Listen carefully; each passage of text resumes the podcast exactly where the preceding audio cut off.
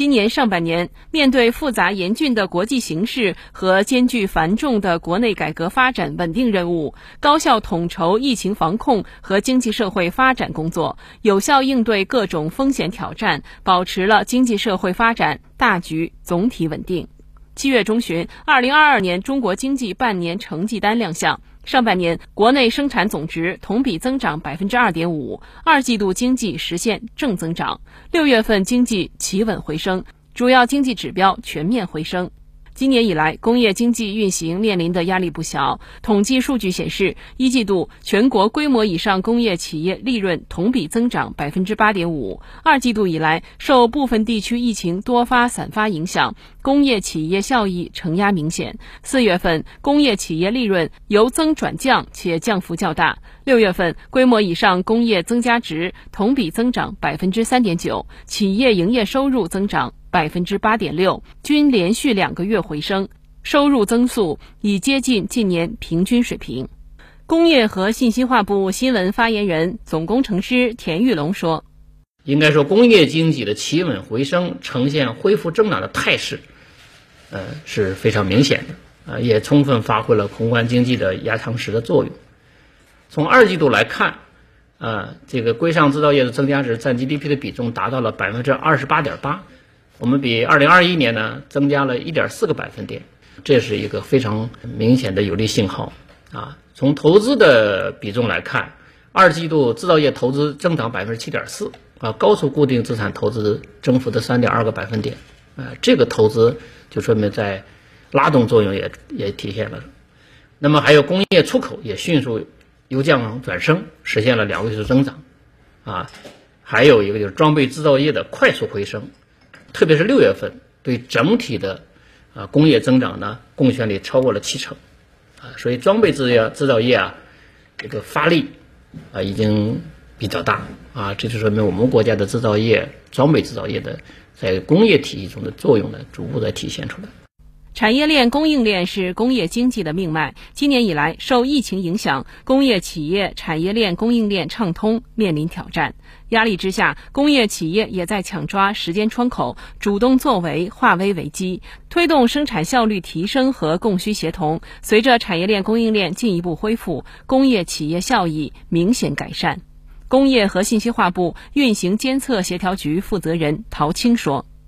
在各地区各部门的共同努力下，产业链供应链日益畅通，工业经济也迅速扭转了下滑的态势，实现了恢复增长。目前，长三角、珠三角等地区规模以上的工业企业已经全部恢复正常生产，汽车、集成电路重点产业链的产能也全面的恢复。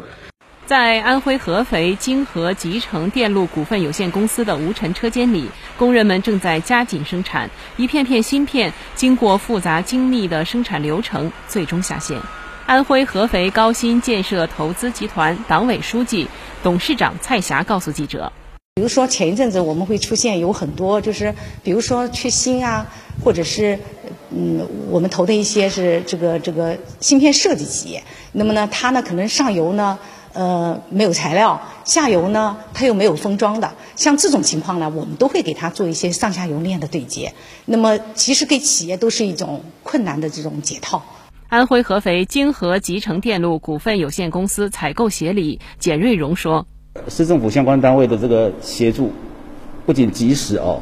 而且加班加点，有相关的这个政策发到我们这边来，我们都非常的感动哦。大家一起努力哦，我们的。”产能除呃不仅没有掉下来，还一直在创新高。极片制造、电芯装配、封装化成，在天津宝坻区九原工业园区的天津荣盛蒙固力新能源科技有限公司内，工人们正在数条自动生产线上有条不紊地忙碌着。一块块锂离子电池从生产线上鱼贯而出，直奔库房等待出货。天津荣盛蒙固力新能源科技有限公司 PAC 制造部生产车间主任贾杰秋说。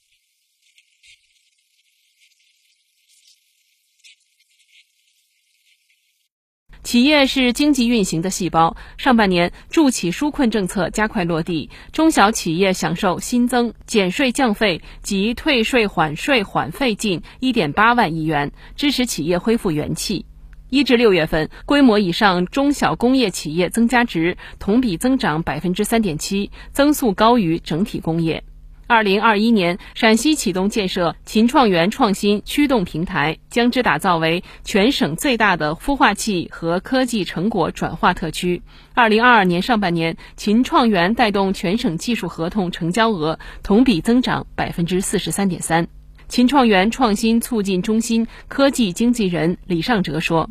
我们主要把技术从高校端合适的转化到产业端去，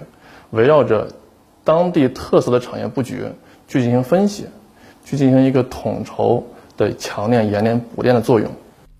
浙江块状经济特色明显，被称为中国迸发之乡的永嘉，拥有四十多年的迸发产业发展史。浙江省永嘉县经信局副局长陈忠平说：“快速增长的产值和纷至沓来的订单，让我们企业传统的管理模式备受挑战。”目前已有一批龙头企业先行先试，尝到了数字化改造、转型升级的甜头。我们会进一步推出供应链协同、产业链金融等一些应用场景，来服务企业降本增效。目前，包括2.25万家部省白名单企业在内的全国规模以上工业企业均已实现平稳生产，有力支撑了工业经济稳定增长。工业和信息化部运行监测协调局负责人陶青说：“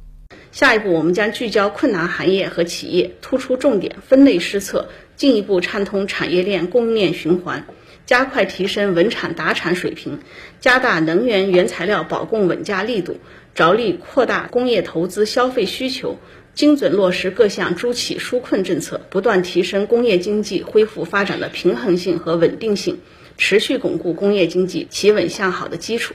综合新华社报道。